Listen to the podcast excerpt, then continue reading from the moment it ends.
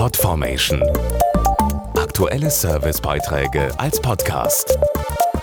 Regelmäßige Infos und Tipps aus den Bereichen Gesundheit und Ernährung.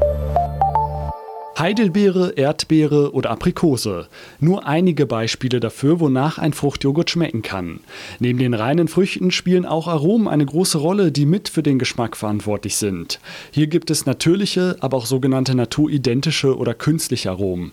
Doch wo ist da eigentlich der Unterschied und woran erkenne ich den bei meinem Joghurt? Ich mag am liebsten Himbeerjoghurt. Erdbeer. Kirsche. Ich mag besonders Joghurt mit Pfirsichgeschmack. Erdbeerjoghurt. Zitronenjoghurt. Ganz klar, beim Fruchtjoghurt kommt es auf den Geschmack an und der wird neben den reinen Früchten auch von Aromen bestimmt. Dazu die Ernährungswissenschaftlerin Stefanie Kissing. Aromen sind von Natur aus in vielen Lebensmitteln enthalten. Sie werden eingesetzt, um Geschmacksverluste, die bei Verarbeitung, Lagerung und Transport entstehen, auszugleichen. Das ist ja an sich erst einmal nichts Schlechtes. Allerdings gibt es so etwas wie gute und schlechte Aromen.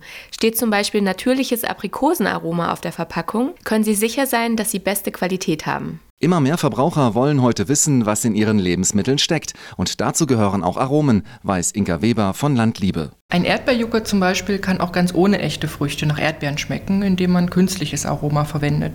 Wir von Landliebe setzen auf natürliche Zutaten, auf unverfälschten Geschmack und verwenden für all unsere Fruchtjoghurts nur echte Früchte und Aromen aus der reifen Frucht.